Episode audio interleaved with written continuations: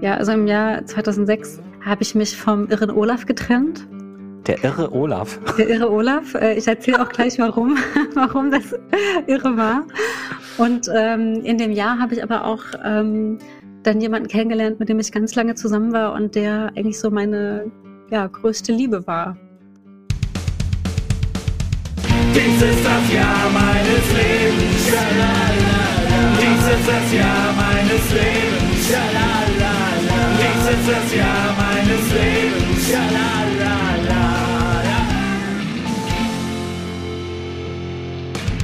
Herzlich willkommen beim Podcast Das Jahr meines Lebens mit Patrick Steller und Christiane Wittenbecher. Hallo. Hallo Christiane Wittenbecher. Das ist der Podcast, in dem Patrick und ich uns ein Jahr unseres Lebens vornehmen und das in Anekdoten beschreiben und auswerten und Revue passieren lassen. Diesmal mit dem Jahr 2006. 2006, ja. Denn das hier ist die zweite Folge und in, am Ende der ersten Folge hatten wir nämlich das Jahr für diese Folge ausgelost. So wird es auch am Ende dieser Folge sein. Wir arbeiten uns quasi nicht chronologisch durch unsere Leben. Das kann ja jeder. Durch, genau. Wir starten jede Folge mit so einem kleinen Blick über den Tellerrand hinaus, was sonst noch in der Welt passiert ist, abseits äh, von unserem Leben. Und ähm, da habe ich mal ein paar Sachen zusammengeschrieben und möchte sie euch jetzt mal vortragen. Das Jahr 2006 war das Jahr, in dem äh, Chrissy und ich 23 Jahre alt wurden. Es war aber auch das Jahr des Libanon-Krieges.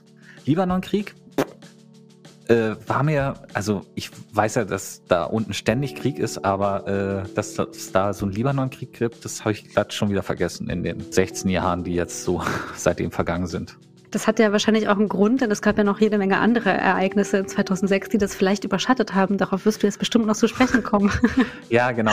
Äh, 2006, da denken wir in Deutschland natürlich auch an die Fußball-WM im eigenen Land. Das ist das Jahr gewesen, in dem wir alle plötzlich, also die meisten von uns, äh, Autokorsos und Fahnen und Wimpel und äh, Fußballtrikots entdeckt haben und ähm, dieses äh, wir zeigen unsere Flaggen und sind aber keine Nazis. War für viele, für viele Leute auch äh, schwierige Nummer. Äh, ich zum Beispiel meine Cousine, also ich habe eine Cousine, die verweigert Fußball konsequent schon vorher, aber im Jahr 2006 hatte sie endgültig die Schnauze voll und, und war so ein bisschen sehr anti wegen diesen ganzen Flaggen und so. Naja, ich meine, ja, jed, jedem Tierchen sein Pläsierchen, würde ich mal sagen. Es war auch das Jahr, in dem Lordi den Eurovision Song Contest gewonnen hat. Ne? Lordi, finnische Heavy Metal Band. War ein mhm. geiler, war ein geiler Song Contest ähm, mit Hard Rock Halleluja. Es war das Jahr, in dem der Kannibale von Rothenburg verurteilt wurde. Armin Maives, wer kennt ihn nicht? Das war auch das Jahr, in dem Natascha Kampusch nach vielen Jahren der Gefangenschaft aus ihrem äh, von Wolfgang Priklopil, äh, irgendwie so hieß der Typ, äh, aus dem Keller äh, fliehen konnte. Es war das Jahr, in dem Wikileaks gegründet wurde. Chrissy, hast du eigentlich jemals mit Wikileaks gearbeitet? Tatsächlich ja, aber das ist schon sehr lange her. Für mich war aber in dem Jahr noch ein, äh, ein anderes Ereignis ähm, ganz präsent, nämlich das Elbhochwasser. Das Was, war auch 2006? Das war auch 2006. Also das war nicht die Jahrhundertflut von 2002, aber sie war fast genauso schlimm. Tatsächlich. Also teilweise wurden da ähnlich hohe Pegel erreicht und noch höhere.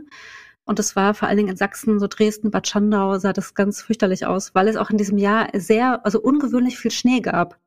Es gab noch im März richtig, richtig viel Schnee. Da ist zum Beispiel auch die ähm, Eislaufhalle Bad Reichenhall zusammengekracht. Das weiß ich noch, weil ich da eine, eine Schulstudienfreundin von mir kam aus ähm, Bad Reichenhall. Und ähm, unsensibel wie wir waren, haben wir sie alle damit aufgezogen, obwohl sie natürlich gar nichts dafür konnte und es ganz tragisch oh war. Es sind 15 Menschen gestorben, richtig schlimm.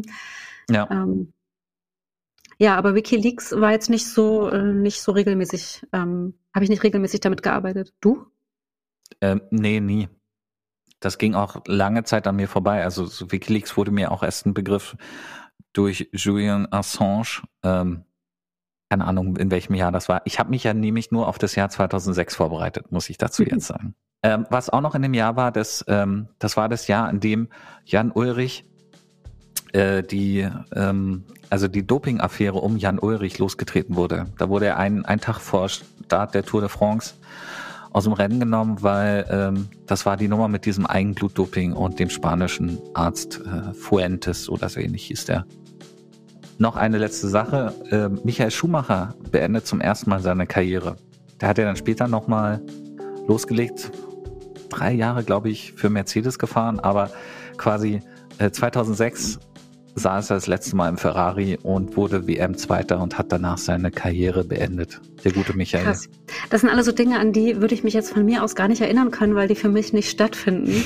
aber natürlich, wenn man dann so über das Jahr liest und man macht ja auch ein bisschen Recherche und Vorbereitung für so einen Podcast, aber ich muss ganz ehrlich sagen, Formel 1 ist für mich der langweiligste Sport der Welt. Und ja, es gibt jetzt neue Regeln und ist alles viel spannender geworden und so.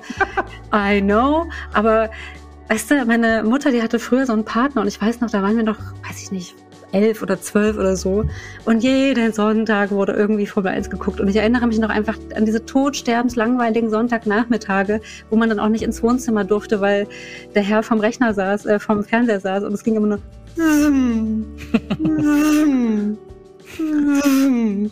Aber es ist doch super einschläfer. Ja, ja, das stimmt. Aber als Kind will man ja Sonntagnachmittag nicht schlafen, da will man irgendwas erleben. Das stimmt, das stimmt. Jetzt ist das natürlich anders. Jetzt, jetzt würde ich das gerne gucken zum Einschlafen. Genau. So ein schöner Sonntagsnachmittagsschlaf. Mm. Pass auf, lass mich dir noch ganz kurz erzählen, äh, wer alles gestorben ist, weil das ist auch ziemlich interessant. Okay. Im Jahr 2006 ist zum Beispiel Johannes Rau gestorben. Oh. Slobodan Milos Milosevic, der alte Serbe und Kriegsverbrecher, äh, saß damals im Knast, äh, schon seit fünf Jahren, hatte einen Herzinfarkt. Haben die serbischen Nationalisten und die Russen nicht geglaubt, äh, glauben immer noch an der Verschwörung, aber ich glaube schon, dass er einen Herzinfarkt hatte. Ich meine, mhm. so im Knast zu sitzen fünf Jahre lang, das ist ja auch nicht einfach. Aber er saß da zurecht. Ja, ja. Der ungarische Komponist György Ligeti ist gestorben und der holländische Entertainer Rudi Carell. Ach. Ja, und zum Ende des Jahres hin sind nochmal zwei Diktatoren, haben ins Gras gebissen. Und zwar Saddam Hussein wurde hingerichtet, äh, auch nachdem er drei Jahre lang äh, im Knast saß. Und Augusto Pinochet, Pinochet, Pinochet aus Chile. Ja, das sind doch sogar äh, mal gute Todesmeldungen, würde ich sagen. Und im Irak war ja auch einiges los 2006. Na, da, also der Irakkrieg selbst war 2003. Da ja, haben aber sie da dann, Genau. Selbstmordanschläge und also und 2006 war, war, dann Besatzung und äh, Selbstmordanschläge. Das, das ist dann aber das, wie soll ich sagen? Das ist so dieses klassische. Das vermischt sich alles irgendwie. Irgendwie knallt da unten immer und man man ähm, es wird so eins und das ist leider zu weit weg, als dass man sich wirklich dafür interessiert. Jedenfalls geht's mir so und äh, in solchen Momenten fühle ich mich dann auch immer so ein bisschen schlecht. Ja. Aber ja. Also für mich war das eine Zeit, wo ich angefangen habe, mich mehr damit zu beschäftigen. Also als Schülerin war das für mich auch sehr weit weg, aber ich habe ja zu dem Zeitpunkt Politikwissenschaft studiert und natürlich, ähm, also ich glaube, das ist so die Zeit, wo ich zum ersten Mal auch so ein bisschen wirklich versucht habe, das zu verstehen, was da eigentlich passiert.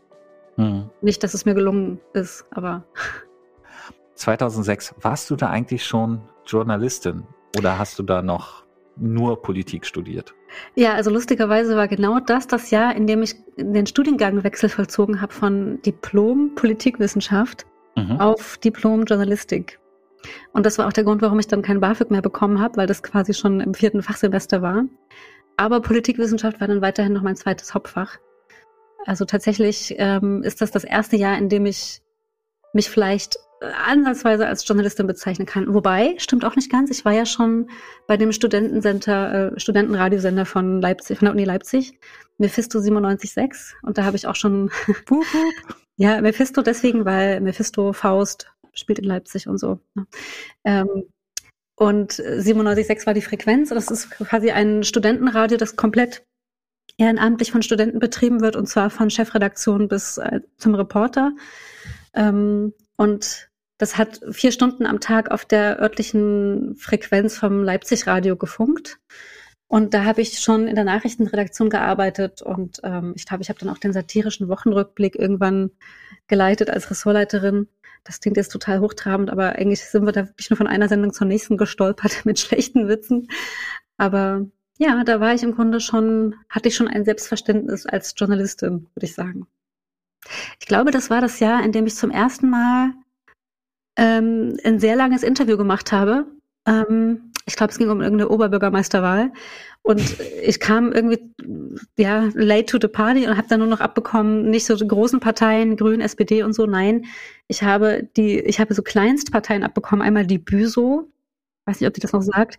Nee. Bürger, Bürger und Soziales irgendwas, ne? Irgendwie sowas, ja, die wollten das Bretton Woods Finanzsystem zurückhaben und dann noch, pass auf, die PBL, Partei berufserfahrener, lebenserfahrener, aka Rentnerpartei.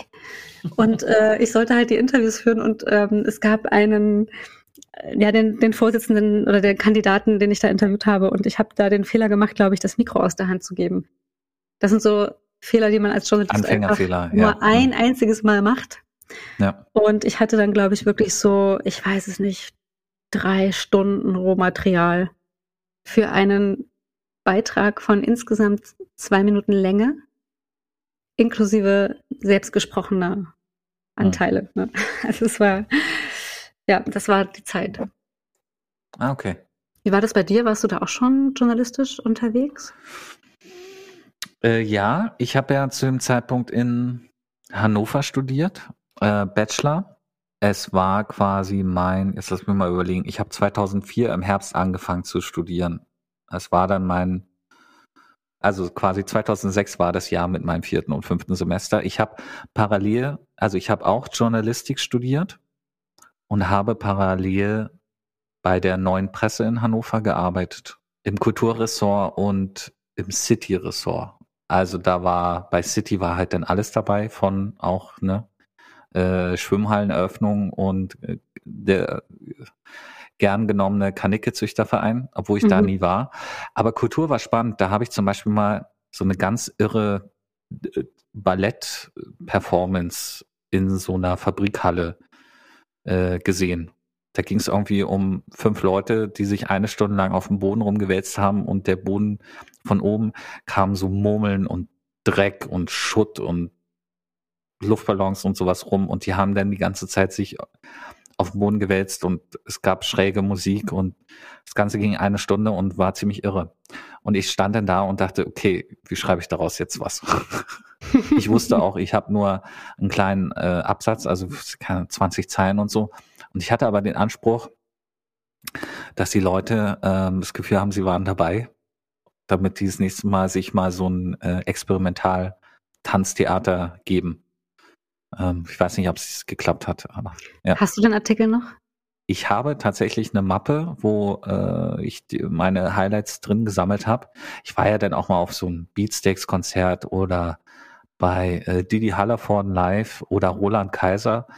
Ähm, alles in Hannover. Das waren dann so Dinger, die ich abbekommen habe. War ich, fand ich immer mega cool. Das habe ich dann immer alles gesammelt. Äh, Atze Schröder, best, bestes Ding. Also Termin, da habe ich gedacht, so, äh, wie geil, dass ich dafür bezahlt werde, da hinzugehen und äh, Bauchschmerzen vom Lachen zu bekommen. Das war so genial. Ich konnte eigentlich nichts mit Atze Schröder anfangen, aber äh, im Rahmen der journalistischen Tätigkeit ist er mir dann doch ans Herz gewachsen, könnte man sagen. Ja. Ich habe ja im Vorfeld dieser Sendung so äh, alte Fotos durchgeguckt. Äh, Das Gute ist, meine Mutter hat sehr viel gesammelt, sehr viel geknipst. Ähm, ich teilweise auch. Und auf einem Foto habe ich mich zum Beispiel gef- wiedergefunden mit einem, mit meinem ersten MacBook. 2006 war scheinbar das Jahr, in dem ich mir das erste Mal ein MacBook gegönnt habe. Wow, wow, wow. Das erzähle ich nur deshalb, weil ich äh, auch damals so ziemlich der Einzige war, der mit einem Laptop zu den Vorlesungen gekommen ist. Alle anderen haben noch mit Hand mitgeschrieben. Wie sehr haben Das dich ist- alle gehasst? Ein bisschen, ein bisschen. äh, die, es gab tatsächlich auch Leute, die sich von dem Klackern der Tasten gestört gefühlt haben. Das ist, war ja nicht so wie heute, wo alle mit einem Laptop hinkommen und so. Und man so ein Exot ist, wenn man mit Hand schreibt. Das war genau das Gegenteil. Und äh, vor allen Dingen, was ganz schön war, ähm, immer wenn die Vorlesungen langweilig waren, gerade so PR oder ähm, ja, meistens waren es PR-Vorlesungen, dann habe ich äh, parallel auf dem Laptop ein bisschen Football Manager gespielt. So ein Managerspiel. Und wenn du dann so laut getippt hast, ja, also gerade wenn man schnell tippt, dann kann man ja auch, äh, klingt das ja schon etwas zackiger. Aggressiv, ja. Und die Leute sich dann beschwert haben, haben die dann so gesagt, ähm, Entschuldigung, äh, Patrick, kannst du das ein bisschen leiser machen? Oder haben die so passiv-aggressiv, also so, oh, Ja, ja, eher, eher dieses, mhm, genau. Ja, und ich glaube, ich, ich bin mir todsicher bei einer Vorlesung, ähm, ich weiß jetzt nicht mehr, bei welchem Dozent es war oder bei welcher Dozentin, da wurde ich, ich saß immer weit vorne, weil ich mochte das vorne, ne, volle Aufmerksamkeit und so. Ähm, da hat mich der Dozent oder die Dozentin tatsächlich gebeten, mich weiter hinten hinzusetzen, weil das äh, Tippen würde sie oder ihn irritieren. krass. Ja. Aber Äh. ja, ich erinnere mich, das war die, das war die Zeit, wo dann alle Leute nach und nach Laptops hatten und das zum Beispiel auch noch so in den, äh, ja, wie soll ich sagen, in den Reigen der Ausreden, warum man eine Hausarbeit nicht vollenden konnte, mit aufgenommen wurde, dass der Laptop abgestürzt sei oder die Ah ja, Festplatte zerstört sei und so. Genau. Was ja, Dateien was nicht ja ordentlich äh, Ja. gespeichert. Ja. naja, das kann ja mal passieren, aber so, dass dann irgendwie innerhalb von einem Semester so dreimal die Festplatte geschrottet wird, das war dann doch irgendwie sehr unglaubwürdig. Wir hatten so ein Spezi, ja. Ansonsten habe ich auf den Fotos entdeckt, dass ich in diesem Jahr ähm, so einen Wechsel hatte zwischen erste Jahreshälfte eher so Eagle-Look, also eher Mhm. kurze Haare, auch eher so kurzer Bart, teilweise auch so an den ähm, an den Wangenknochen, dann eher so ein bisschen streifenförmiger, also so, dass ich tendenziell eher aussah wie ein Autoschrauber, möchte ich Am fast sagen. Kieferknochen meinst du? Am, am Kieferknochen, genau. Wangenknochen wäre jetzt schon schräg. Nee, Kieferknochen, sorry. Und dann nach hinten raus, aber dann der Wuschel-Look. Haare ein bisschen länger. Äh, Ah, ich- cool. Es war auch die, das Jahr, in dem ich das erste Mal so eine schwarz umrandete, etwas präsentere Brille getragen hatte, äh, weil die Jahre zuvor hatte ich immer eine eher runde, Harry Potter-artige Brille. Genau. Und das war das Jahr, an dem ich mich getraut habe, mal so ein Statement zu setzen, so ein Fashion-Statement. Aber einen Bart hattest du immer, ne? Oder hast du auch mal eine Bart Zeit lang? Also sobald er wuchs, hast du ihn auch als Bart getragen. Ja, ich glaube, das erste Jahr, in dem ich mich nicht mehr für den Bartwuchs schämen musste, das war so 2000, äh, 1998, 99 so. Da, da habe ich den dann angefangen stehen zu lassen. Bartwuchs selber begann, glaube ich, mit 14, also oder 13, so ein bisschen. Ja. Ansonsten, wie sah es mit der Liebe aus? Liebe Chrissy. Oh, da habe ich, da hat sich im Jahr 2006 wirklich einiges getan. Ach, Ähm, ja, es gab erst eine, eine Trennung vom, ich, ich nenne ihn jetzt, ich nenne jetzt nicht seinen richtigen Namen. Ich nenne Genau, jemanden, wir haben ja, warte, warte, Ja. ganz kurz. Ne, wir haben uns ja, wir haben ja äh, vorher ausgemacht, wir benutzen für Leute, die sich nicht wehren können, benutzen wir ähm, nicht den echten Namen, sondern echte Namen nur, wenn es äh, wenn's sonst albern wäre. Also keine Ahnung, Vater vom äh, Name vom Bruder oder Schwester oder so. So. ja. Ja, also im Jahr 2006 habe ich mich vom irren Olaf getrennt. Der irre Olaf. Der irre Olaf. Äh, ich erzähle auch gleich, warum, warum das irre war. Und ähm, in dem Jahr habe ich aber auch ähm, dann jemanden kennengelernt, mit dem ich ganz lange zusammen war und der eigentlich so meine ja, größte Liebe war. Also eigentlich ein sehr schönes Jahr und dann auch noch WM und ach, es war, es war ein cooles Jahr. Aber ich erzähle erst mal vom irren Olaf. Ja, gerne. Also ich habe ja, ähm, ich glaube 2005 sind wir zusammengezogen. Also Olaf war jemand, den habe ich mal kennengelernt. Ich habe ja damals viel so in Kneipen gearbeitet, um irgendwie mein Studium zu finanzieren. Und ähm, eine Kneipe, in der ich oft war, war das Magapon in Leipzig an der Gottschedstraße, so eine sehr bekannte Ausgehmeile. Gibt es das immer noch, ähm, die, die, diese Kneipe? Nee, inzwischen heißt die anders, aber die gibt's noch. Ähm, Ah, okay. ist auch, es sieht jetzt auch ein bisschen anders aus. Da wurde auch früher mal der Leipziger Tatort drin gedreht oder Polizeiruf. Also war auch eine, also war wirklich eine recht coole Bar und da gab's unten im Keller auch noch so eine Art Kulturcafé, wo dann oft Veranstaltungen waren und ähm, so Performances, Gedichte, ähm, Bratschenspieler, was auch immer. Und da war mal der irre Olaf zu Gast und ähm, da haben wir uns kennengelernt. Äh, jedenfalls, wir sind zusammengekommen, war echt erst eine Fanbeziehung Köln-Leipzig und dann ist er irgendwann hergezogen und wir haben uns in Leipzig wirklich eine ganz tolle Wohnung zusammengenommen. Ähm, da ja, war ich noch eigentlich wirklich sehr, sehr jung. Aber es war wirklich eine tolle Wohnung. Da gab es noch andere Mietpreise. Das ähm, hieß das Mückenschlösschen. Da ist unten ein Café drin und ein paar Büro, Büros und ganz oben im Dachgeschoss gab es so drei kleinere Wohnungen und wir hatten eine davon. Es war genial. Wir hatten tolle Nachbarn, ähm, Bulgarinnen, mit denen wir uns angefreundet haben und auf der anderen Seite wohnten ich glaube, es war eine, Chines eine chinesische Familie und wir. Also es war wirklich total toll. Ja, und die Beziehung war aber ein einziges Desaster und es ähm, endete damit, dass wir uns dann irgendwann getrennt haben, weil wir gemerkt haben, okay, irgendwie so richtig passt es nicht. Und war für von, mich von aber. wem ging das aus? Ähm, na, ich glaube letztendlich der Schritt zur Trennung ging von mir aus, aber äh, da gab es eine Menge Schwierigkeiten. Also ich habe, ähm, ich war sehr, sehr verliebt in diesen Olaf.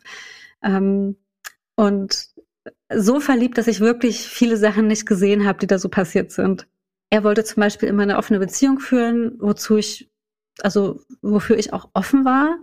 Ähm, nur war das dann so, dass er die ganze Zeit fremdgegangen ist, aber nichts, nichts gesagt hat, wie wir besprochen hatten, dass wir uns halt das erzählen und dann drüber sprechen, sondern also es war irgendwie so ganz doof. Gleichzeitig war er aber auch mega eifersüchtig, auch noch grundlos und hat in meinem Namen SMS geschrieben an Leute, von denen er dachte, dass ich was mit denen hab. Dabei waren das Freunde und also wirklich so total irre.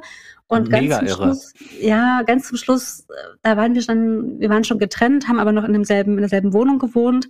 Und er war dann der Meinung, ich hätte jetzt irgendwie schon längst jemand Neues und ich hätte ihn die ganze Zeit betrogen, was wirklich kompletter Quark war.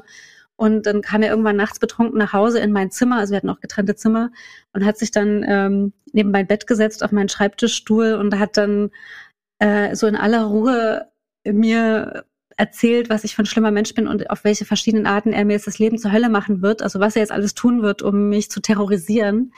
Ähm, dafür, dass ich ja so ein schlechter Mensch bin. Und ich habe mich dann irgendwie so halb totgestellt, hatte wirklich Angst, dass ich da im Bett lag.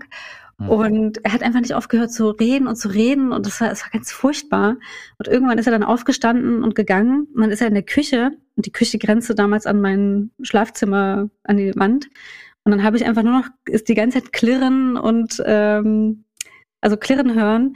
Und er musste einfach wahnsinnig viel Geschirr zerstört haben. Ich habe aber sonst nicht viel mitbekommen davon. Ähm, und am nächsten Morgen habe ich dann das Ausmaß gesehen und äh, ja, die ganze Küche war im Grunde zerstört. Nein, nicht die ganze, nur mein Geschirr. Also meine Eierbecher, meine Tassen, meine Teller, alles hat er irgendwie in aller Seelenruhe kurz und klein geschlagen. Und das war dann der Tag, wo ich dann einfach meine Sachen gepackt habe, einen Freund angerufen habe und dann verschwunden bin. Und dann war das auch beendet. Olaf, falls du das hier jemals hörst und du wirst dich wahrscheinlich in dieser Geschichte wiedererkennen, du bist ein ganz schönes Arschloch. Du bist ein absolut ekelhaftes Stück Scheiße. Was, was meinst du, glaubst du, lebt er noch? Ja, na klar. Also ich habe ihn auch später nochmal irgendwie gesehen, aber er ist jetzt zum Beispiel nicht auf, ähm, auf den üblichen Plattformen, zumindest nicht mit Klarnamen. Aber das macht man ja dann schon irgendwie noch mal ein paar Jahre später aus Neugier mal so gucken, was Ja, der ja. andere so macht. Es gab dann, also ich war heartbroken und das war ganz schlimm, aber gleichzeitig war das, was da passiert ist, ähm, wie so ein Erweckungserlebnis und ich habe dann ganz vieles ist mir dann so klar geworden, was er so gemacht hat. So diese Mhm. Eifersucht und dieses, dieses krass grenzüberschreitende, wenn jemand heute mein Handy nehmen würde und da reinschauen würde, das wäre, also das würde ich niemals, würde ich das einfach so hinnehmen. Und bei ihm habe ich das aber gemacht und verziehen und drüber hinweggeschaut und ja, also ich war da wirklich komplett blind. Du warst ja damals quasi 22, also bist Ja. ja, erst äh, im Herbst 23 geworden, im Jahr Ja. 2006. Ähm, war der ein bisschen älter als du? War das vielleicht auch ein Grund? Na, nicht so viel. Also es waren vielleicht, weiß nicht, fünf Jahre oder so. Ach so. War nicht Hm. so, nicht so viel. Nee, das war, ähm, also er war Schauspieler und äh, so ein bisschen exzentrisch und er war auch jemand, der, wenn er getrunken hatte, sich wirklich sehr verändert hatte. Und ich war aber so, so. verliebt, dass ich das, äh, also ich habe irgendwie versucht, immer bei mir zu gucken, also was, was kann ich denn machen und äh, ja, also ich habe quasi dieses Bild von ihm gehabt und daran habe ich eher festgehalten, als das Bild der Realität anzupassen. Und die Realität hat eigentlich schon einige Hinweise dafür gegeben, dass das irgendwie nicht gesund war. Hm. Ähm, aber ja, diese Art und Weise, wie dann die Trennung vonstatten ging, das hat mir schon sehr geholfen, dass, dass das auch wirklich schnell, sehr schnell dann zu überwinden und sehr schnell drüber hinwegzukommen. Ähm, Genau, dann hatten wir noch diese Wohnung zusammen, die wir noch äh, ja irgendwie klar Schiff machen mussten, übergeben mussten. Ich war dann aber wirklich so drei Monate einfach nicht mehr da, weil ich das, also weil ich dann auch wirklich irgendwie mich echt nicht wohlgefühlt habe bei diesem Typen. Und äh, die ist einfach komplett vernachlässigt worden. Also die sah einfach richtig schlimm aus. Und das war dann nochmal ein Riesenakt, diese Wohnung irgendwie ähm, äh, ja Übergabe fertig zu machen. Also habe ich zum Glück auch alles verdrängt. Es war noch ein Haufen Arbeit. Und dann, dann hatte ich irgendwie so ähm, Freunde, die haben dann mir beim Umzug geholfen, meine Möbel wegzutragen. Und ich hatte zum Beispiel so ein Möbelstück. Ich hatte ja nicht viel Geld, das waren immer alles so Billigmöbel. Und ich wollte immer so einen Apothekerschrank haben. Und so einen hatte ich, aber es war natürlich kein echter, sondern es war so ein, naja, so ein angedeuteter, der war eigentlich so aus Pressholz und der war ganz instabil und das war dann irgendwann wirklich schon wie so ein Parallelogramm, sah das aus. Und jedenfalls wollte ich das eigentlich auch mit umziehen, das Möbelstück. Und dann habe ich aber irgendwie, als wir das in den Van hieven wollten, habe ich gedacht, ach komm, nee, das ist irgendwie, das fällt jetzt hier auseinander. Und dann habe ich einen Hammer genommen und habe auf diesem Ding rumgeschlagen und das zu Kleinholz verarbeitet. Und ähm, irgendwie alle, die geholfen haben, durften auch nochmal mitmachen. Und das war für mich dann so der, weißt du, manchmal muss man ja solche mentalen Dinge muss man ja manchmal auch körperlich irgendwie ausleben, damit sie wirklich abgeschlossen sind. Und mhm. das war für mich dann so der Punkt, an dem war das dann quasi alles äh, für mich gegessen und vorbei. Ja, cool. Und in demselben Jahr hast du dann auch noch äh, den anderen kennengelernt, die große Liebe. Ja, genau, das war im gleichen Jahr. Ähm, ich glaube dann im Winter, nee, vielleicht auch schon vorher. Ähm, also den, das hat aber sehr lange gedauert, bis wir dann zusammengekommen sind. Also so. wir haben uns aber viel, wir haben uns, wir haben viel Zeit verbracht in dem Jahr miteinander und ich glaube, wir haben auch viele WM-Spiele geschaut zusammen. Und ich bin auch umgezogen, ja. Ich bin ja dann in die Käthe-Kollwitz-Straße gezogen, also weg, weg vom Waldstraßenviertel in Leipzig, ähm, in den Leipziger Westen, äh, in so eine ganz kleine Einraumwohnung im Hinterhaus, die wirklich sehr, sehr dunkel und so, so ein Schlauch, eine Schlauchwohnung, weißt du, wenn man einen Eingangsbereich hat. Gleichzeitig, der ist dann gleichzeitig auch Küche, ähm, dann Wohnzimmer und dann so ein kleines Schlafzimmer. Ja. Wie war es denn bei dir in der Liebe 2006? Was ging da ab? Äh, 2006 war das auch das Jahr, in dem ich rückblickend betrachtet äh, meine große Liebe kennengelernt habe. Katharina, also beziehungsweise es stimmt gar nicht, ich habe sie nicht kennengelernt, ich habe sie 2005 kennengelernt. Das heißt, wenn wir mal die Folge 2005 aufnehmen, dann kann ich die Kennenlerngeschichte in epischer Breite erzählen, die ist echt gut. Auf jeden Fall endete es damit, dass wir ähm, quasi uns Weihnachten 2005 ganz viele SMS hin und her geschrieben haben. Und es war zu dem Zeitpunkt noch nicht so richtig klar, ob wir zusammen sind oder nicht. Auf jeden Fall hatten wir uns dann verabredet, dass sie mich Anfang Januar in Hannover besuchen kommt. Und dann weiß ich noch, wie ich sie vom hannoverschen Hauptbahnhof äh, abgeholt habe und sie mir quasi wirklich filmreif aus dem Ding, aus dem Zug rausgesprungen ist und mir in die Arme geflogen ist. Und dann haben wir uns richtig ekelhaft abgeknutscht. So wirklich, wo ich denke, die Leute, die uns gesehen haben, müssen gedacht haben, Leute, nehmt euch ein Hotelzimmer. So schlimm war das. Und da habe ich sie dann, glaube ich, direkt gefragt, möchtest du meine Freundin sein? Oh. Und dann hat sie nur gelacht und hat mich dann geküsst als Antwort. Und dann habe ich sie mit nach Hause genommen. Zu dem Zeitpunkt habe ich nämlich gerade seit ein paar Monaten in einer WG gewohnt, ähm, in einer Frauen-WG, in dem auch ein alter Mann gewohnt hat. Was ich, äh, als ich da eingezogen bin, noch nicht wusste, dass da auch ein alter Mann mit drin wohnt. Also es war eine, war eine Vierer-WG. Ich äh, gemeinsam mit drei Mädels. Äh, alle sehr nett, also eine, war wirklich auch, äh, man könnte sagen, äh, wie in so einer Girl Group gecastet, so eine große Blonde, so ein Ikea-Model, so eine mittelgroße Brünette, eher so, ja, mitteleuropäischer Typ und dann noch eine äh, Chinesin. Und die Chinesin war mit dem Vermieter zusammen und der Vermieter hieß Gregor und war ungefähr 60 Jahre alt. Und die Chinesin hieß, keine Ahnung mehr, wie die hieß, auf jeden Fall war die 20 oder so. Also da waren so 40 Jahre Altersunterschied dazwischen. Also warte mal, der Vermieter wohnte mit in der Wohnung und das wusstest du am Anfang nicht? Wohnte der in genau. der Wand oder wie hat er das gemacht? Der wohnte auf dem, äh, das war eine Dachwohnung und es gab aber scheinbar über dem Dach nochmal eine Dachkammer Und da hat er gewohnt. Und in die Dachkammer ist er nur über so eine kleine Leiter, die in unserer Wohnung stand, gekommen. Und ich, es hat ein paar Monate gedauert, also bestimmt ein Dreivierteljahr, bis ich zum ersten Mal auf diesem Dachboden oben war. Ähm, das ist auch tatsächlich eine, so eine 2006er Geschichte, denn ich bin im, kurz nach Beginn des fünften Semesters im Herbst 2006 dann da auch äh, Knall auf Fall wieder ausgezogen, nachdem ich da ungefähr knapp ein Jahr gewohnt habe. Ähm, auf jeden Fall, kurz bevor ich ausgezogen bin, war ich das erste Mal da oben auf dem Dachboden und das war wirklich richtig traurig. Auf diesem Dachboden lag nur eine Matratze. Es war so ein kleiner, äh, kleiner Tisch, auf dem eine Kerze stand. und oh ähm, oh das war es eigentlich auch. Ich, mehr war da wirklich, auf dem Bett lag noch ein Buch. Das, das ist ja ein bisschen wie bei die Aufzeichnungen aus dem Kellerloch. Ja, also richtig, richtig gruselig. Und dann war mir natürlich auch klar, nachdem ich viel zu spät auch die, diese Schlafsituation gesehen habe, war mir auch klar, warum er ständig bei uns in der WG abhängt und so. Irrerweise ähm, war der nicht die ganze Zeit mit der Chinesin, Chinesin zusammen, ähm, denn die wiederum hatte dann so, äh, äh, so eine Sinnkrise und ist im Frühjahr 2006 nach Italien zu einem Kumpel von Gregor und äh, war drei Monate weg. Während in diesen drei Monaten hat Gregor dann halt wirklich offiziell in der WG gewohnt, halt in dem Zimmer der Chinesin. Und als sie wiederkam, hat sie den Kumpel von Gregor mitgebracht und hat gesagt, übrigens, das ist jetzt mein neuer Freund. Und dann habe ich quasi äh, ungefähr drei, vier Monate in einer WG mit drei Frauen und zwei alten Männern gewohnt. Richtig weird.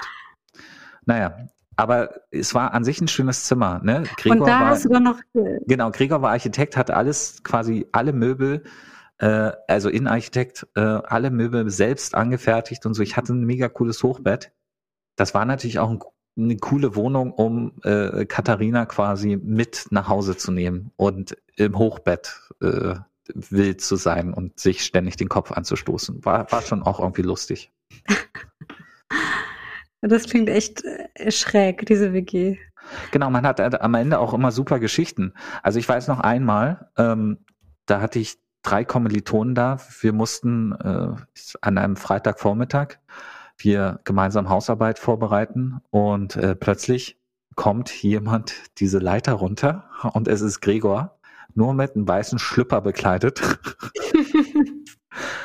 und geht, geht quasi, wir sitzen, die Küche war in der Mitte der Wohnung, der zentrale Raum und geht an uns vorbei, guckt uns tief in die Augen, so ein bisschen mit so einem Blick wie, was macht ihr in meiner Wohnung? Und geht aufs Klo und lässt die Tür aber offen. Und Klo ist mit der Küche verbunden. Und als es dann anfing zu plätschern und mich meine drei Kommilitonen, Kommilitoninnen angeguckt haben, ich aufgestanden, habe die Tür zugeknallt. Und ab das war auch so ein Moment, wo denn der Kleinkrieg losging. Oh, Kleinkrieg? Ja, ja, weil ähm, das war auch wirklich teilweise so, dass ich nachts aufgewacht bin und musste aufs Klo.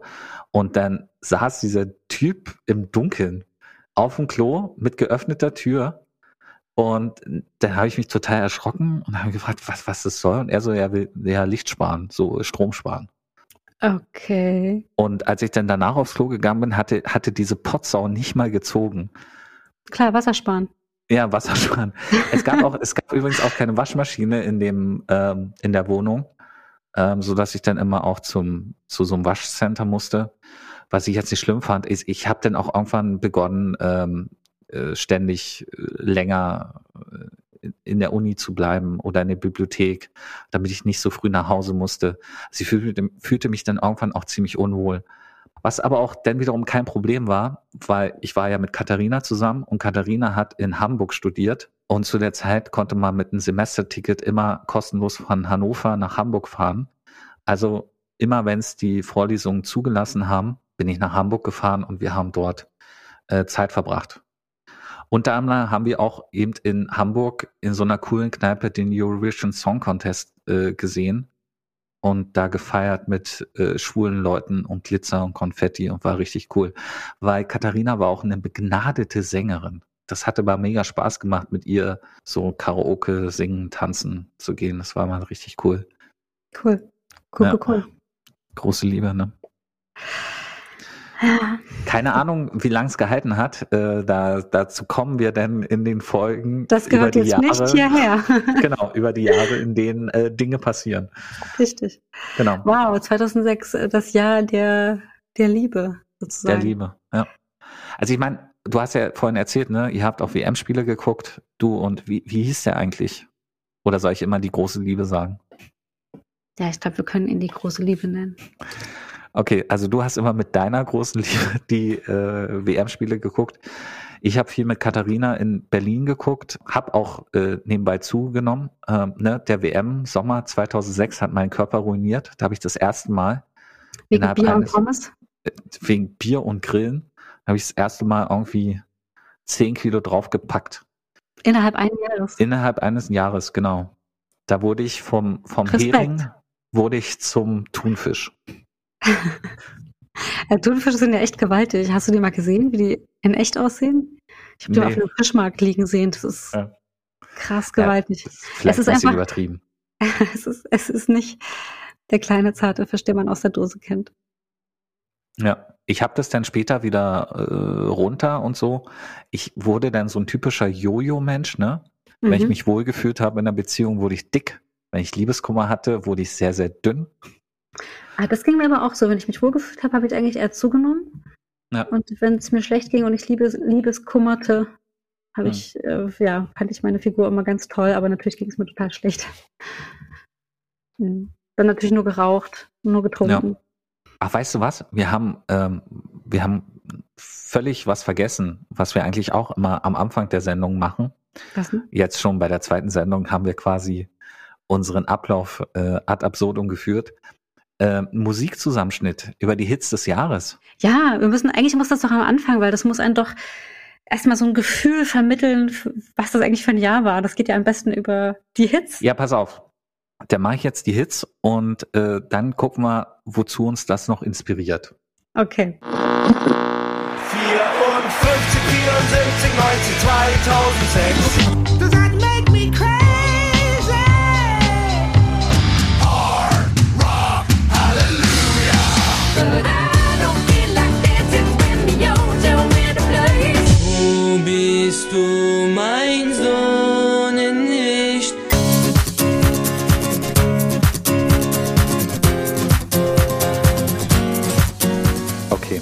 Man, könnte schon sagen, bei diesem Zusammenschnitt ist starker Fokus auf Fußballlieder. Ja, aber sehr viele Gefühle kommen da wieder hoch. Und vor allen Dingen tatsächlich, wenn man die Lieder hört, fallen einen Sachen wieder ein. Also mir ist zum Beispiel bei diesem Song, Song von Gnarls Barkley, Crazy, ist mir aufge äh, eingefallen, dass ich das äh, wirklich on repeat gehört habe, ohne Ende. Und wir hatten mal irgendwie eine Exkursion nach Berlin zu der Zeit. Ähm, und ich habe irgendwie bei der Exkursion gar nicht zugehört, weil ich die ganze Zeit diesen Song im Ohr hatte und ihn immer und immer und immer wieder gehört habe. Ist ein Ohrwurm, ne? Komplett. Was war noch dabei? Wo bist du, mein Sonnenschein? Und wusstest du eigentlich, Tic-Tac-Toe hatte in 2006 ihr Comeback. Apropos schlechte Ach. Musik und so. Ja, ja. Und Patrick, wenn du wirklich mein Freund wärst, dann würdest du das wissen. Nee, ist an mir vorbeigegangen. Das war nicht meine Musik. Meine auch nicht, aber sowas weiß man doch. Ja, das ist auch schon wieder so lange her, ne? Also es ist schwierig. Wenn es davon keine Fotos gibt, kann ich mich nicht dran erinnern. Ja, es ist für mich auch schwierig. Ich habe Ja. ja aus der Zeit so wenig Fotos. Ich musste tatsächlich für die Recherche dieses Podcasts musste ich meine alten Finanzamt äh, Ordner und äh, weiß ich nicht meine alten Ordner durchwühlen, um erstmal zu recherchieren, wo habe ich denn da gewohnt? Was ist denn da eigentlich passiert in dem Jahr? Was habe ich eigentlich gearbeitet? Ich Mhm. glaube, das war die Zeit, wo ich mit, ähm, wo ich neben Restaurants und so auch mit den Mittelaltermärkten angefangen habe. Ach, Ja, hast, Mittelalter. hast du denn auch so diese, diese äh, Trachten getragen? Also so Leder, Ja. äh, Wams und äh, Korsett Ja. und so? So deine, deine Brüste hineingequetscht. Naja, das nun nicht. Man wurde da genug sexualisiert, auch wenn man in einem Kartoffelsack rumgelaufen ist. ähm, das musste man nicht noch unterstützen. Aber ja, ich habe da auch so Trachten getragen und äh, eigentlich war es wirklich sehr lustig im Nachhinein betrachtet, weil wir wirklich, weil da sehr, sehr seltsame Menschen waren und teilweise wirklich so Lebenskünstler, ähm, Artisten, äh, MusikerInnen, Jongleurinnen, äh, was weiß ich, alle möglichen Leute. Wir haben ja ähm, vor allen Dingen so Verkauf gemacht von irgendwelchen überteuerten Metgetränken und überteuerten Snacks. Aber äh, das Coole ist, ähm, das wusste ich vorher Wer nicht. wir? Naja, diese Firma, Du- mit der ich, also die Ach so, Firma okay. heißt äh, Heureka, mit der ich da unterwegs war. Und die haben halt im gesamten deutschsprachigen Raum, also auch Österreich, Schweiz, irgendwie sämtliche Märkte ab, abgedeckt und meistens immer so zwei, drei oder vier Märkte gleichzeitig an einem Wochenende, weil, was ich bis dahin nicht wusste, die Mittelaltermarkt-Szene in Deutschland ist enorm. Es gibt 7000 Mittelaltermärkte in Deutschland jedes Jahr, wenn nicht gerade Corona ist. Ähm, von irgendwelchen Burgfesten über Volksfeste, Stadtfeste, Ritter, ähm, Spektakel und hast du nicht gesehen. Und Hm. wir haben halt so, so Buden gehabt, die wir selber aufgebaut haben und dann, äh, was weiß ich, Tavernen aufgebaut haben oder irgendwelche Bäckereien oder Riesenräder, was auch immer. Ähm, und das dann, dann halt immer ein ganzes Wochenende irgendwo verkauft, so von morgens bis abends. Und dann völlig übernächtigt äh, die ganzen Sachen abgebaut, äh, wieder in Transporter und zurückgefahren nach Leipzig. Ja, und da habe ich natürlich auch die entsprechende Kleidung getragen. Man musste die auch tragen, musste sie sich aber selber erstmal kaufen am- auf dem Mittelaltermarkt, was auch nicht, Ach. nicht billig war. Arbeitsschutz war so eine Sache, die fand nicht statt. Also Arbeitsbedingungen waren auch wirklich sehr authentisch. Ja. Und, Von morgens äh, bis abends und ihr habt auf dem kalten Steinboden geschlafen.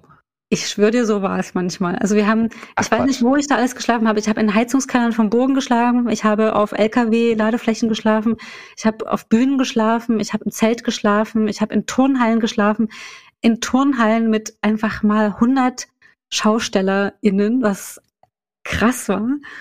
Und einmal haben wir auch in der Pension geschlafen. Das war der einzige Mittelaltermarkt, wo es halt äh, nur Pension gab. Da haben wir uns immer drauf gefreut, weil es gab echte Betten und Frühstück inklusive. Das war großartig, es war wirklich Luxus. Und ähm, ja, es war, war lustig. Also ich hatte da auch mehrere Nahtoderlebnisse tatsächlich, weil äh, Arbeitsschutz da eben nicht so ähm, nicht so die Rolle gespielt hat, sag ich mal. Und das war auch die Zeit, wo man noch keinen Mindestlohn bekommen hat und wo zum Beispiel Scheinselbstständigkeit, also wo es gerade erst damit anfing, dass die Behörden versucht haben, Scheinselbstständigkeit zu unterbinden und man dann gerade erst anfing, also dann irgendwie paar Jahre später mit richtigen Verträgen. Also es war irgendwie so komplette, ja, komplett unsicher eigentlich. Und man hat dann immer das Geld am Ende des Wochenendes, was dann aber teilweise auch mal 40 Stunden Arbeitszeit war, hat man das Geld dann immer Cash auf die Kralle bekommen. Da wurde man dann ins kleine Büro vom Chef beordert nach und nach und dann hat man hier so, wie viele Stunden waren es? Hier, dein Geld. Also in der Tat äh, ein bewegtes Leben, ein bewegtes Jahr 2006. Bevor wir jetzt so langsam zum, zum Ende kommen, hat jeder von uns hat noch eine Geschichte, so eine random Geschichte, die wir auch nicht groß einführen müssen. Etwas, was uns noch auf der Seele liegt. Möchtest du anfangen oder soll ich? Naja, ich, ich habe nicht so eine richtige Geschichte. Ich kann nur noch äh, sagen, dass das absolut Großartigste an dem Jahr für mich noch war, dass meine beiden Schwestern in dem Jahr auch in Leipzig gewohnt haben. Ach, Also es gab eine ganz kurze Zeit, wo sowohl meine Zwillingsschwester auch als, äh, auch, ähm, als auch meine ältere Schwester, die ja eigentlich in Düsseldorf oder aus der Gegend, ähm, in der Gegend wohnte und groß geworden ist, ähm, wo die beide in Leipzig waren und da auch studiert, slash gearbeitet haben und das war großartig. Das war wirklich toll. In der Zeit hat sich Leipzig für mich wirklich wie ein Zuhause angefühlt, wie ein Zuhause, das ich so noch nicht hatte. Ähm, deswegen war es für mich auch ein sehr, sehr besonderes Jahr. Aber hast du denn noch eine Geschichte? ja, ich habe vorhin vergessen noch zu erzählen, wie das eigentlich mit dem Auszug aus dieser freaking WG war, weil das war auch ein bisschen weird. Okay, erzähl. Es gab Sommerferien. Ähm, ich glaube, die, wie lange dauern? Zwei, drei Monate, ne? Und in der Zeit war ich dann auch in Berlin und es war ja auch WM, ne? Äh, klar. Auf jeden Fall kam ich äh, nach der WM-Zeit und nach den Sommerferien wieder zurück in die WG und plötzlich war meine Zimmertür, ähm, da waren die Mittelstücke rausge, raus, äh, gesägt worden und da What? hat der Gregor Glas reingemacht. Also aus meiner Zimmertür wurde eine Glastür. Äh, was? Bitte? Genau. Und das hat er bei allen Zimmern gemacht. Ich habe ja vorhin erzählt, die Küche lag in der Mitte der Wohnung, ne, war der zentrale Raum. Und die Küche hatte deshalb selber kein Fenster. Und äh, Gregors Begründung, warum er während unserer aller Abwesenheit Glas in die Türen eingesetzt hat, war, dass dadurch denn, wenn wir tagsüber studieren sind, kommt das Licht, was ähm, durch die Fenster in den einzelnen Zimmern reinfällt, äh, kann dann auch durch die Glastür mit in die Küche scheinen. So. Und dann würde alles viel besser aussehen. Gab es natürlich erstmal eine Krisensitzung, alle waren so, what?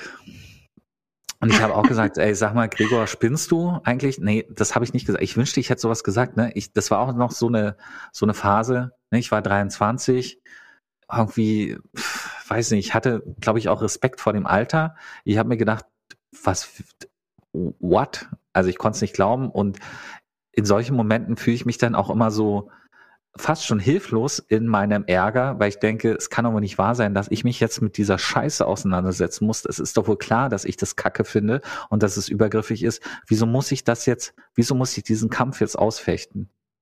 Und deswegen habe ich nur gesagt, ja, aber es ist total hellhörig. So, wie so ein, wie so ein armes kleines Würstchen. Oh, ist total hellhörig. Dann hat er gesagt, ja, äh, ist noch nicht fertig, ähm, da kriegt jetzt jeder noch einen Vorhang hin.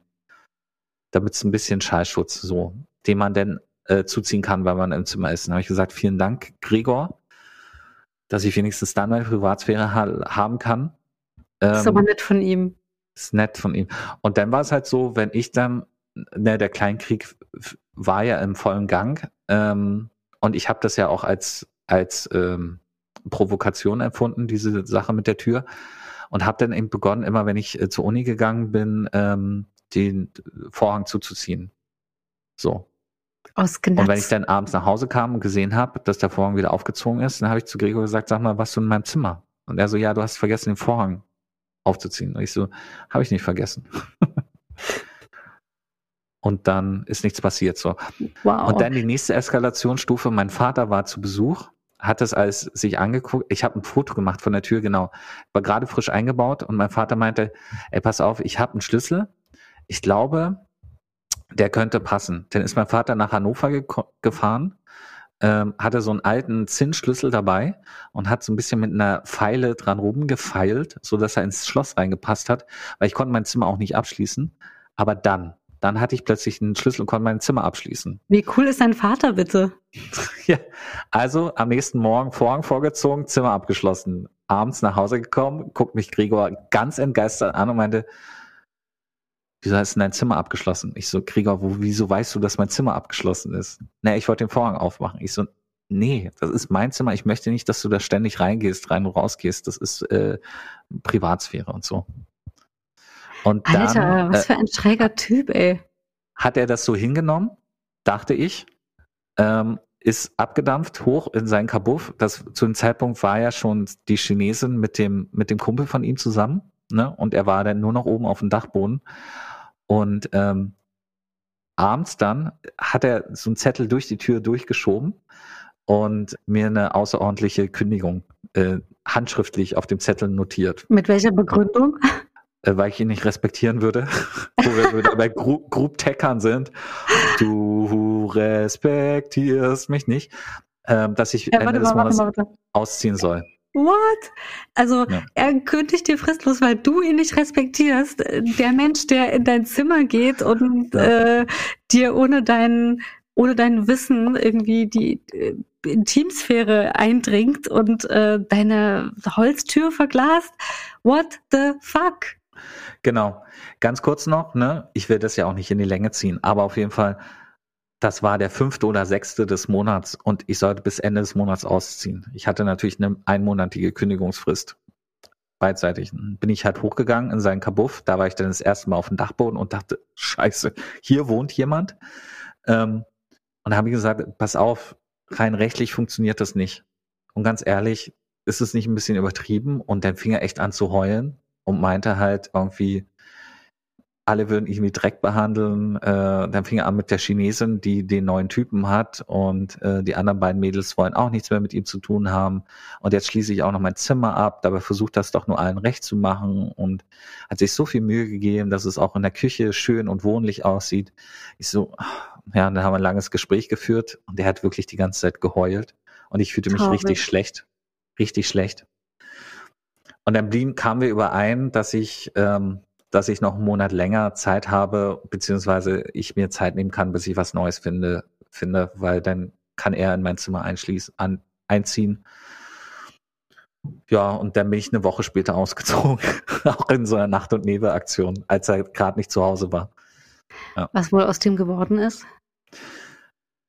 Ja, ich bin Jahre später äh, an der Wohnung vorbeigekommen in Hannover und habe mal aufs Klingelschild geguckt und da stand der Name nicht mehr. Hm. Kann sein, dass er dann verstorben war irgendwann. Er war ja auch alt und so. Wow. Mensch, Patrick. Also wenn ich mir das so anhöre, dann weiß ich ja, was du auf die obligatorische Abschlussfrage antworten wirst. Wir haben ja diese drei obligatorischen Schlussfragen, Mhm. nämlich was haben wir in dem Jahr gelernt? Was aus diesem Jahr ist Gott sei Dank vorüber und wollen wir nicht wieder haben? Und das Jahr in einem Wort. Und ich glaube, bei Frage zwei weiß ich schon, was du sagen wirst. Ich fange trotzdem mit Frage eins an. Was hast du in diesem Jahr gelernt? Dass ich ähm, charmant bin und dass sich Frauen für mich erwärmen können, die sehr, sehr gut aussehen. Hm. Also, weil Ka Katharina war ein Knaller. Ähm, auch wenn ich jetzt diese alten Fotos sehe, denke ich jedes Mal, Mensch, da habe ich aber hoch ins Regal gegriffen und sie hat Ja gesagt. Sozusagen. Also weißt du, wie ich es meine? Also so, Mhm. aber Frauen an sich sind ja meistens auch einfach als Wesen schöner als Männer und ich fand sie schon sehr, sehr schön in diesem Jahr 2006. Da waren wir auch beide so auf der Höhe unserer jugendlichen Potenz, könnte man so sagen.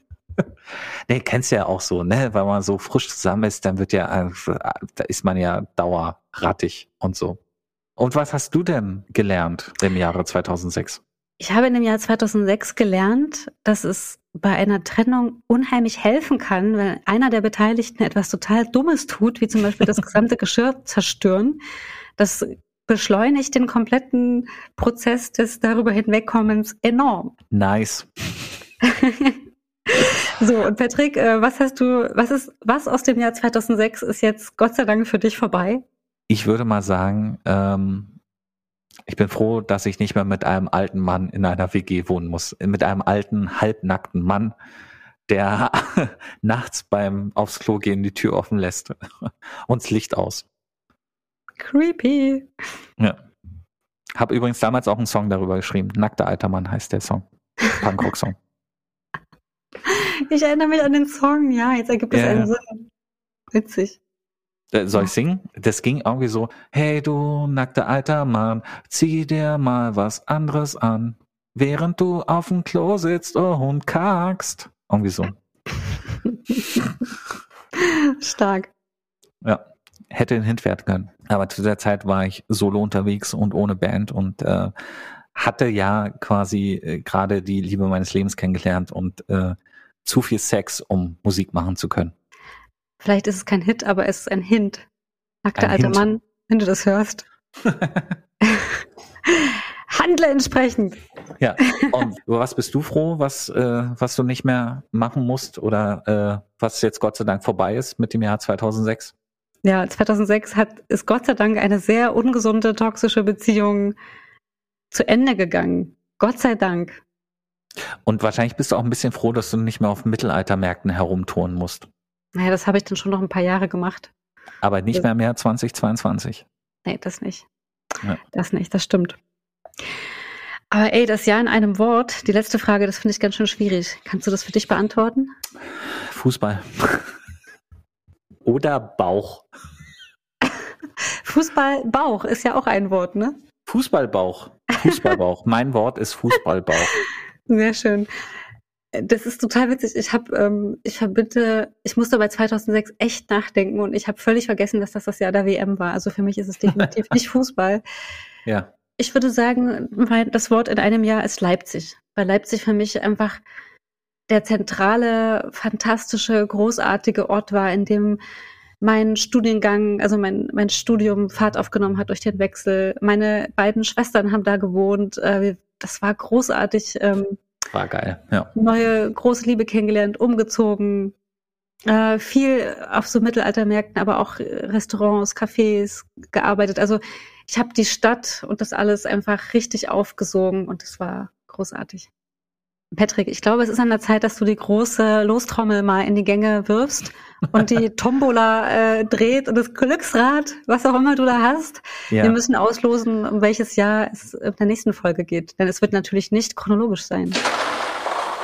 Ratter, ratter, ratter, ratter. Und wir haben folgendes Jahr. Dim, dim, dim, dim, dim. 1993. Fuck. Da waren wir beide zehn Jahre alt. Ja, Geil. geil. Geile Zeit gewesen. Geile Zeit gewesen. Da war ich in Bayern. Und du, Chrissy, wo warst du? Du warst in, in der DDR, ne? Ich war in, nee, da, da war ja keine DDR mehr. Der, aber ich war- der, der im Herzen immer noch. Ja, also ich war auf jeden Fall in Freiburg mit Y. Ganz wichtig, nicht Freiburg im Breisgau, nein, Freiburg an der Unstrut. Auch nicht Freiburg an der Unstrut, nein, Unstrut heißt das. Ist ja gut. Da habe ich, hab ich gelebt und war in der Grundschule. Schön. Schön, schön, schön. Alright, alright. Dann freue ich mich auf 1993 mit dir. Äh, Freue ich mich auch, Chrissy. Es war mir wie immer ein Fest. Auf jeden Fall. Das war auf jeden Fall ein gutes Jahr meines Lebens. Dies ist das Jahr meines Lebens. Dies ist das Jahr meines Lebens.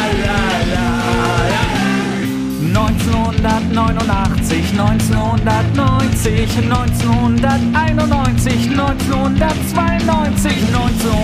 1992, 1993, 1994, 1995, 1996, 1997, 1998, 1999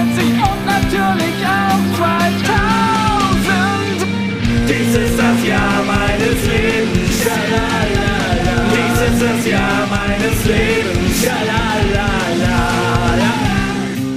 2001, 2002, 2003, 2004, 2005 und 6, 2007, 2008 und 9, 2010, 2011, 12, 13, 14. 15, 16, 17, 18 und 2019. Dies ist das Jahr meines Lebens. Schalalala. Dies ist das Jahr meines Lebens. Schalalala. Also, das war doch. Warte mal, das war. Genau, das war in dem Jahr. Das war 2000. Ähm, nee, warte. 1900, nee, nee, das war schon 2000er. Warte, genau. Das war nämlich in dem Jahr, wo auch. Ähm, 2020,